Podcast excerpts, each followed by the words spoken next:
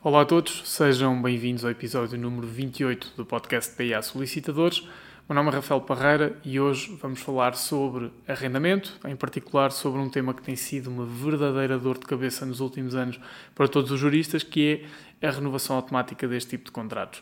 Fica já o alerta, este episódio, ao contrário daquilo a que eventualmente vos habituamos, vai ter linguagem muito mais jurídica porque não há outra forma de abordar este assunto por isso, se são juristas, fiquem por aí, certamente vai ser interessante.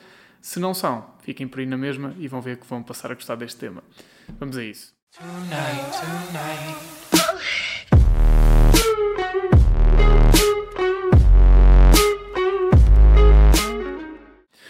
Ora, os contratos de arrendamento sofreram uh, uma alteração na sua realidade em 2019. O Código Civil, na, na parte relativa ao arrendamento, foi alterado com a Lei 13 de 2019, de 12 de fevereiro, que entrou em vigor no, no dia seguinte. E uh, esta alteração à lei vai mexer com, com várias coisas, nomeadamente com uh, a renovação dos contratos de arrendamento. E uh, para não estar aqui a inventar, eu vou uh, ler o, os artigos que, que, vão servir aqui de base a este, a este episódio. Um, e basicamente vamos andar aqui sempre à volta do artigo 1096, número 1 e do 1097, número 3, 1095, número 2 e também o 1110, número 3 e número 4, só para vos enquadrar se quiserem ir acompanhando. Qual é que é aqui a principal questão e neste momento a principal divergência interpretativa? Resumindo, na prática, o mais comum é os contratos de arrendamento habitacionais, e vai ser esse o nosso foco hoje, uh, serem celebrados por períodos de um ano e é muito, muito comum vermos um ano renovável por períodos de um ano. É isto que vemos na grande maioria dos contratos de arrendamento. Sendo que aquilo que diz o artigo 1096, número 1, que tem como epígrafe renovação automática, é o seguinte: salvo estipulação em contrário, o contrato celebrado com prazo certo renova-se automaticamente no seu termo e por períodos sucessivos de igual duração ou de 3 anos, se esta for inferior. Um, e aqui nós temos duas possibilidades de interpretação, que é ou entendemos que aquela expressão inicial, salvo estipulação em contrário, tanto permite afastar a renovação automática, como permite modelar os termos da renovação automática, ou seja, apesar da lei dizer um, ehm, que renova no mínimo por 3 anos, Uh, a expressão salvo estipulação em contrário permite-nos estabelecer outra regra que não estes três anos, e estes três anos só servem para quando as partes não estabelecem nada, ou seja, uma regra supletiva, ou entendemos esta regra como imperativa e vamos entender que, no mínimo, os contratos renovam por três anos. E porquê é que estamos a falar da renovação e não da duração inicial? Porque a duração inicial pode de facto ser de apenas um ano, nos termos do 1095, número 2. Então, em termos práticos, temos duas principais interpretações. Ou os contratos de arrendamento são uh, de um ano e renovam no mínimo por períodos de 3, portanto 1 mais 3 mais 3 mais 3, por aí fora ou 2 mais 3 mais 3 e por aí fora, ou os contratos podem de facto ser de um ano e renovar por períodos de um ano, podem ser de um ano renovar por períodos de dois, ser de dois renovar por períodos de dois, havendo total liberdade das partes para fixar uh, o que quiserem. Estas são as duas principais uh, interpretações, sendo que temos que acrescentar aqui o artigo 1097, número 3. E o que é que diz o 1097, número 3? A oposição à primeira renovação do contrato, por parte do senhorio, apenas produz efeitos decorridos de três anos da celebração do mesmo, mantendo-se o contrato em vigor até essa data. Em termos práticos, vamos equacionar que olhamos para o 1096, número 1, e dizemos, de facto, este contrato de arrendamento pode ser celebrado por um ano e ser renovado por períodos de um ano, porque a lei permite, ao dizer salvo estipulação em contrário. Ou seja, estamos aqui a interpretar que esta norma é supletiva.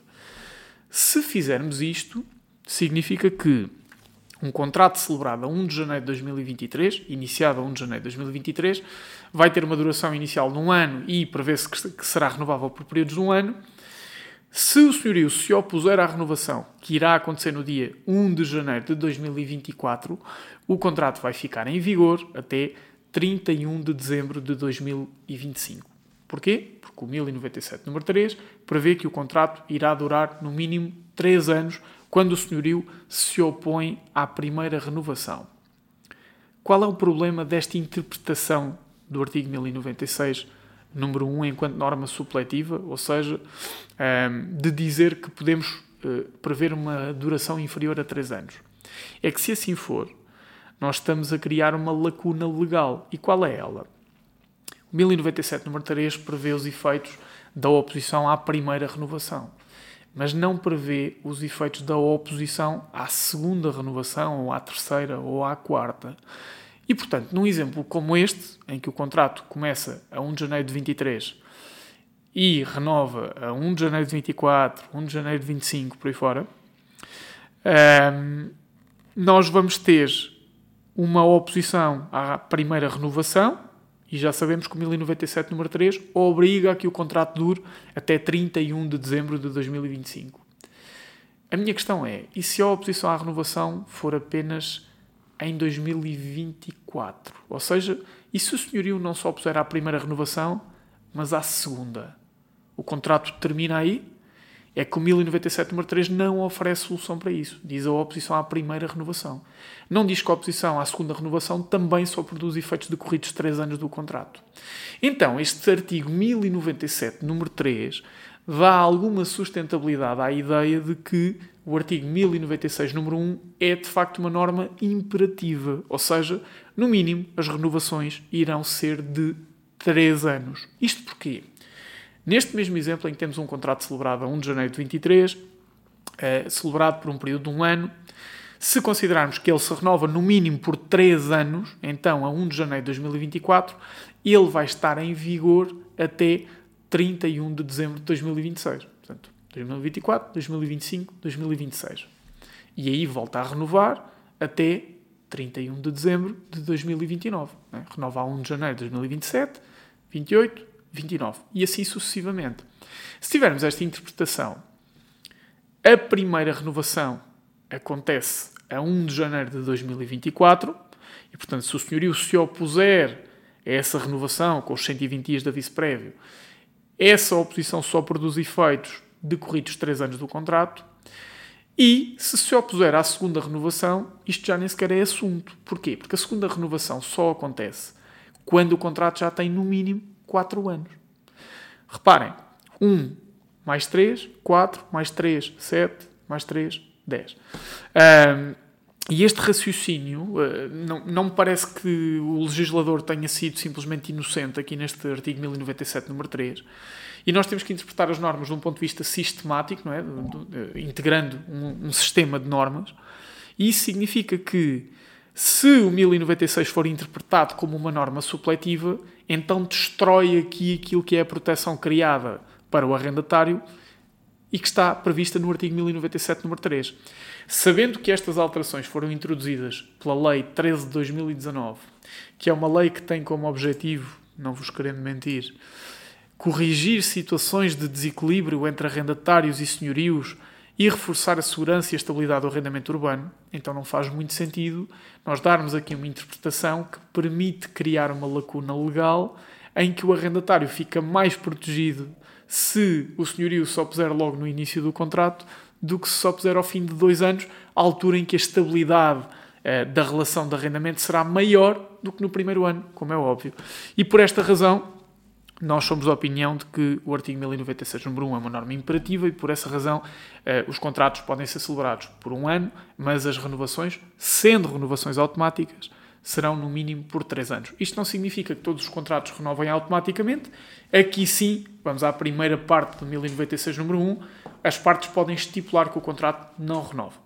E aqui nada a dizer em contrário. Aliás, o contrato pode ser celebrado sem renovação automática e perto do fim do contrato, haver um acordo das partes para prorrogar esse prazo. No fundo, alteram a data de término do contrato inicialmente prevista e isto não é uma renovação automática, porque a renovação automática pressupõe que alguma das partes se opõe a essa renovação, enquanto uma renovação por acordo pressupõe que existe um acordo de ambas as partes para o contrato continuar. Enquanto numa o contrato continua se nenhuma das partes uh, disser nada, na outra, o contrato só continua se ambas as partes disserem algo convergente neste sentido uh, de, de, continuar. Isto pode parecer confuso, de facto é confuso, daí estar a gravar este, este episódio. Um, Estamos a falar de uma, de uma alteração à lei que leva perto de 4 anos. Estamos a gravar este episódio no dia 30 de dezembro de 2022 e, portanto, estamos prestes a ter 4 anos desta, desta lei 13 de 2019.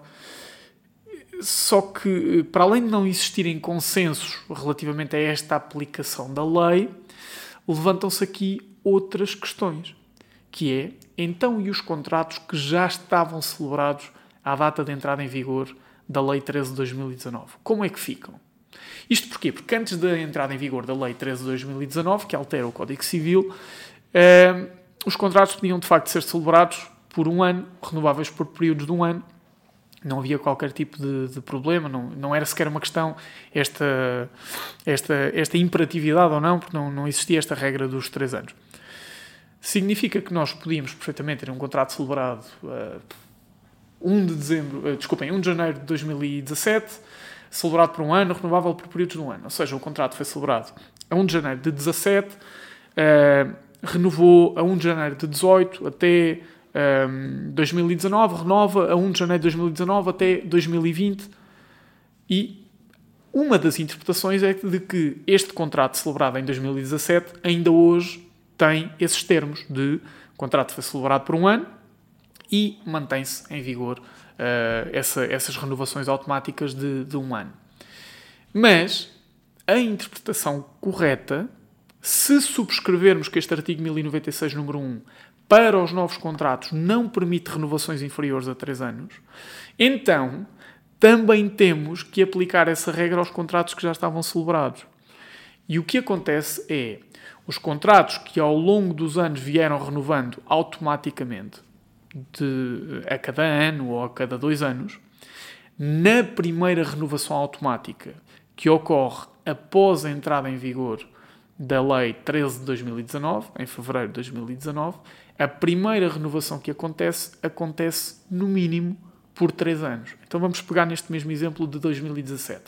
Contrato celebrado a 1 de janeiro de 2017, renovou a 1 de janeiro de 2018, renovou a 1 de janeiro de 2019 por mais um ano, a primeira renovação que acontece depois da entrada em vigor da Lei 13 de 2019 é a renovação que acontece a 1 de janeiro de 2020, mas já não se vai renovar até 1 de janeiro de 2021. Vai, na verdade, renovar-se por 3 anos. Ou seja, 20, 21, 22. Aquele contrato vai estar em vigor até 31 de dezembro de 2022. E esta é uma discussão que confunde uh, senhorios e arrendatários, é complexa de entender, mas existe base para isto. A interpretação é de que esta Lei 13 de 2019, as normas imperativas desta Lei 13 de 2019, não se abstraem uh, dos factos que, que ou, melhor, que se abstraem dos factos que deram origem à relação de arrendamento e que por essa razão um, devem, devem aplicar-se aos contratos que já estavam uh, em vigor. Há várias decisões de tribunal neste sentido, um, selecionei aqui algumas para, para sustentar estas opiniões. Por exemplo, temos um acórdão da relação de Guimarães, que um acórdão de 8 de abril de 2021, que diz o artigo 1096, número 1, na nova redação introduzida pela Lei 13 de 2019, de 12 de fevereiro, fixa um prazo de renovação mínimo de 3 anos de natureza imperativa, não podendo as partes convencionar um prazo de renovação inferior.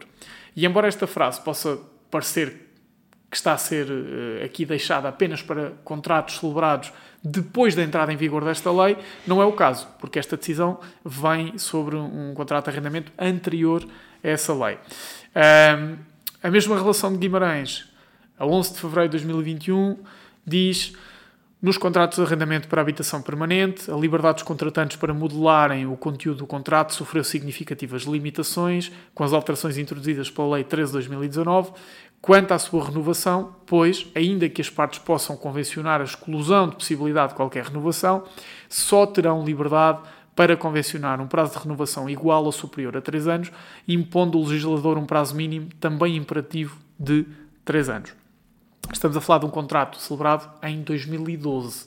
E, portanto, aquilo que se diz aqui é que, de facto, esta lei vai introduzir um, algumas alterações e que obrigam, é, é, que o 1096 número 1 é imperativo e por isso mesmo as renovações serão no mínimo por 3 anos.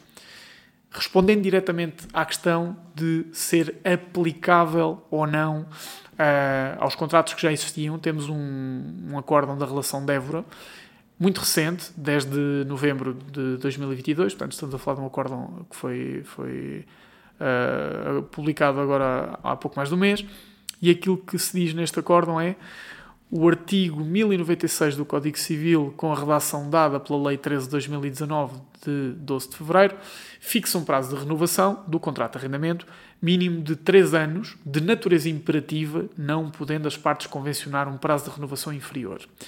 A Lei 13 de 2019, ao abrigo do artigo 12, número 2, segunda parte do Código Civil, na medida em que as suas disposições se revistam de natureza imperativa, aplica-se às relações jurídico-arrendatícias que subsistam à data do seu início de vigência, porquanto dispõe sobre o seu conteúdo e o conforma abstraindo do facto que lhes deu origem. Esta é a interpretação da relação de Évora. A mesma relação, na mesma data, a Lei número 13 de 2019, 12 de fevereiro, que alterou a redação do número 1 do artigo 1096 do Código Civil, aplica-se aos contratos de arrendamento para habitação com prazo certo, já antes celebrados e vigentes à data de entrada em vigor deste diploma legal, por aplicação do número 2 do artigo 12 do Código Civil. Em sentido contrário, temos a relação de Lisboa, que num acórdão de 17 de março de 2022 entende o seguinte: a limitação temporal mínima de 3 anos do período de duração do contrato de arrendamento após a sua renovação, constante do artigo 1096, número 1 do Código Civil, na redação resultante da Lei 13 de 2019, não assume natureza imperativa, podendo, por isso, ser reduzido esse período até um ano por acordo das partes. E Aquilo que fundamenta aqui esta uh, posição de, da relação de Lisboa, entre outros, uh, outros pontos, é um, ehm, que o legislador não quis impor uma duração mínima de 3 anos para as renovações, quis, com a expressão salvo disposição em contrário, que está no início do 1096, número 1, dar liberdade a, a senhorios e arrendatários para fixar um prazo diferente para a sua renovação automática e, se a preocupação do legislador fosse garantir uma duração mínima do contrato de 3 anos, então teria colocado essa necessidade no artigo 1095, número 2, e em vez de ter uma duração mínima do contrato de um ano, tinha uma duração mínima de 3 anos. E não faz sentido na prática ter um contrato com uma duração inicial de um ano e que as renovações sejam de duração superior, obrigatória, neste caso, 3 anos. Esta é a interpretação de Lisboa, claro que é legítima, faz mais do que sentido, mas Nesta interpretação, que é discutível, naturalmente, e com a qual eu não concordo, há aqui dois ou três pontos que são importantes. Primeiro, houve de facto essa preocupação do legislador em garantir a duração do contrato durante pelo menos três anos, está prevista no 1097, número 3, ao dizer que eh, a, prima, a oposição à primeira renovação só produz efeitos passados três anos, portanto há essa preocupação, e não nos podemos esquecer que há a possibilidade dos contratos não serem renováveis. E, portanto, daí também ser dada a liberdade às pessoas de fixarem uma duração inicial inferior, uh, neste caso de um ano, e nem sequer prever a renovação automática. É estranho haver esta preocupação de renovar por três anos e a duração mínima ser um ano, de facto é.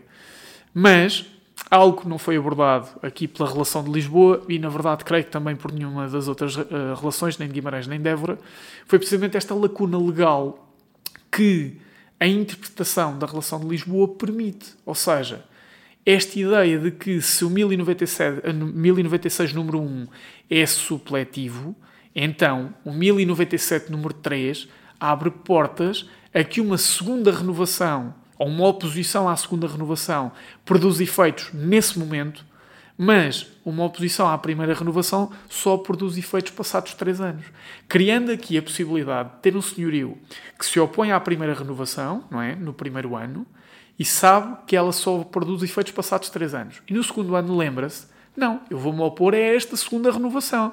Porque se eu me opuser a esta segunda renovação, o contrato termina já e não tenho que esperar os três anos. E não faz sentido existir esta discrepância e, mais do que esta interpretação, que é uma interpretação bastante subjetiva, uh, uma interpretação que tenta explorar aqui o espírito legislador, é importante associar o espírito do legislador à interpretação sistemática e cruzar a ideia do 1097 número 3 com a regra prevista no 1096 número 1.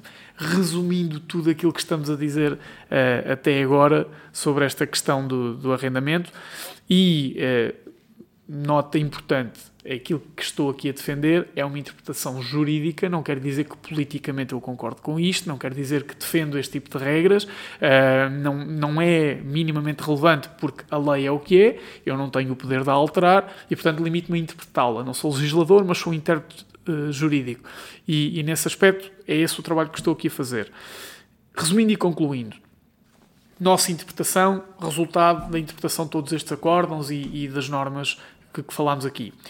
O 1096, número 1, é uma norma imperativa. A renovação automática será realizada no mínimo por períodos de 3 anos, por todas estas razões de, de articulação entre o 1096, número 1 e o 1097, número 3.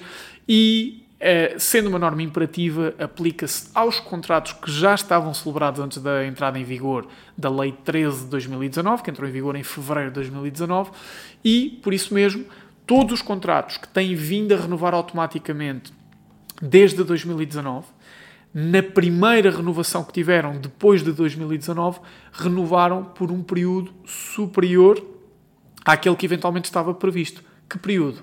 Três anos. No mínimo, três anos. Por isso, naquele mesmo exemplo, contrato celebrado em 2017, ou até um exemplo mais simples, contrato celebrado a 1 de janeiro de 2019, numa altura em que a renovação ainda podia ser de um ano, vai, uh, desculpem, contrato celebrado a 1 de janeiro de 2018, vai renovar a 1 de janeiro de 2019 até 1 de janeiro de 2020, mas a renovação que acontece a 1 de janeiro de 2020 já é por 3 anos e não por apenas um. De facto, é uh, uma interpretação complexa, é uma interpretação que gera dificuldades uh, de, de, raciocínio, sem dúvida alguma. É uh, uma questão que claramente não está consolidada no, no mercado de arrendamento todas as semanas, para não dizer todos os dias, nós falamos ou com senhorios ou com arrendatários sobre este tema. Uh, todas as semanas surge esta dificuldade, todas as semanas nos chegam contratos de arrendamento que prevêem invariavelmente contrato celebrado por um ano, renovável automaticamente por iguais períodos e sucessivos, quando na verdade, à luz da lei atual, isso não é possível e muitas oposições à renovação têm sido feitas com base num fundamento errado. Em qualquer caso, em cada jurista existem duas interpretações e por isso é perfeitamente normal que existam várias interpretações sobre este mesmo tema. Uma última nota uh, para deixar aqui uma crítica a esta lei 13 de 2019. Uh, tem havido um total. Uh, de, ou melhor, né? quando a lei foi feita, nota-se que existiram aqui vários lapsos e várias coisas que não foram pensadas. E há aqui coisas que parecem um total desgoverno. Por exemplo, nós falámos até agora da situação do, dos arrendamentos habitacionais. Mas vamos cruzar aqui esta ideia da renovação automática e da oposição à renovação com os arrendamentos não habitacionais, sendo que a estrutura de raciocínio é exatamente a mesma.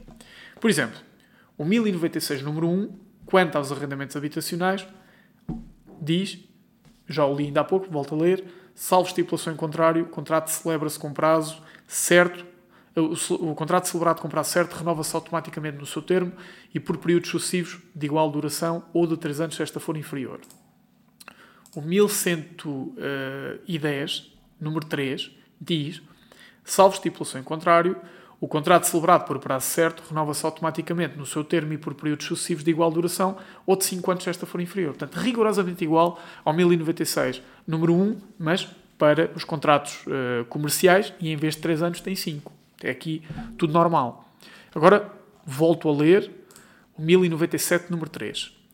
A oposição à primeira renovação por parte do senhorio apenas produz efeitos decorridos 3 anos da celebração do mesmo, mantendo-se o contrato em vigor até essa data. 1110, número 4. Nos primeiros 5 anos após o início do contrato, independentemente do prazo estipulado, o senhorio não pode opor-se à renovação. Não faz sentido absolutamente nenhum este 1110 número 4. E porquê? Aquilo que fazia sentido era a oposição à primeira renovação do contrato só produz efeitos decorridos 5 anos do mesmo.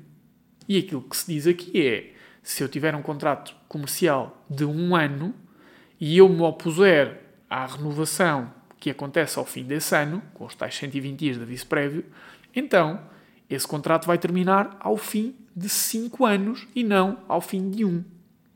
Isto porquê? Porque, com base no número 3, este contrato de um ano, se eu deixo renovar a primeira vez, vai renovar por 5. Agora equacionem. Têm um contrato de 5 anos. Duração inicial de 5 anos. É mais do que razoável que se queiram opor à renovação que acontece no fim desses 5 anos. Se aquilo que estava previsto uh, se aquilo que estivesse previsto no 1110 número 4 fosse o mesmo, mesmo tipo de redação que está no 1097 número 3, então diria que a oposição à primeira renovação só produz efeitos decorridos 5 anos do contrato. Se eu tenho um contrato de 5 anos, quando é que eu vou uh, cumprir com a oposição à renovação? Não é ao fim de 5 anos, é ao fim de 4 anos e alguns meses porque eu tenho que cumprir um pré-aviso de 120 dias. E, portanto, em bom rigor, eu vou opor-me à renovação quando estão apenas decorridos 4 anos e alguns meses de contrato. E, se eu me opuser à primeira renovação, ela só produz efeitos. Quais efeitos? Os efeitos da cessação dessa oposição quando estejam atingidos os 5 anos, que é precisamente a duração inicial deste contrato. Com esta redação, eu não me posso opor, eu não posso comunicar ao arrendatário nos primeiros 5 anos. Então, se eu tenho um contrato de 5 anos que, pelo número 3, renova automaticamente por mais 5 e não me posso opor nos primeiros 5, significa que quando eu já me posso opor, já ocorreu a renovação e eu já não cumpro o aviso prévio, e na verdade, um contrato que seja celebrado por 5 anos, olhando literalmente aquilo que está escrito no número 4 do 1110, vai sempre durar no mínimo 10 anos. O que não faz sentido absolutamente nenhum. Claro, não me parece que haja margem para isto ser defensável em tribunal. Parece-me óbvio que a ideia do legislador é garantir que aquele contrato dure 5 anos, e portanto a ideia não é que o senhorio neste contrato de 5 anos não pode opor-se à renovação de corridos 4 anos e alguns meses. Aquilo que se quer dizer é o contrato tem que durar no mínimo 5 anos. Ou seja, se eu tiver um contrato de um ano, o senhorio pode, ao fim de 5 ou 6 meses desse contrato, opor-se a essa renovação, sendo que esse contrato vai durar no mínimo 5 anos. Não me parece que isso seja incompatível com 1110 número 4. Mas aquilo que resulta da norma é que não. Eu não posso opor-me nos primeiros 5 anos. E isto é um lapso grave, é um lapso que gera dificuldades interpretativas desnecessárias. A sensação que fica é que um artigo foi redigido a parte da manhã e, à hora do almoço, quem o escreveu lá teve uma intoxicação alimentar, foi para casa e foi substituído por alguém que uh, nem sequer viu o que é que foi feito de manhã, e é essa a sensação que fica de forma completamente desnecessária, e, e fica também essa crítica à Lei 13 de 2019. Por isso, concluindo, para quem não é jurista, se ainda estão, os meus parabéns, são verdadeiros heróis. Para quem é jurista, se ainda estão, também tenham muita paciência. De facto, este é um tema uh, trabalhoso, é um tipo de discussão que normalmente nós não temos aqui no podcast e por isso mesmo uh, expliquei no início que, que ia ser um bocadinho diferente, mas é uma discussão que tem que se ter e, e que tem gerado demasiada, demasiada controvérsia. Por isso, Uh, prometo que o próximo episódio não vai ser tão técnico, vamos voltar à linguagem mais comum, mais uh, fluida, mas hoje ficam com esta, com esta linguagem mais, mais jurídica e o jurídicas também faz parte do nosso vocabulário, não é, só, não é só o português. Obrigado por terem assistido a este episódio, partilhem as vossas opiniões, as vossas posições e as vossas interpretações sobre este assunto e encontrar-nos no próximo episódio. Desejo umas ótimas entradas em 2023, que seja melhor que 2022 e pior que 2024. Muito obrigado a todos e um abraço.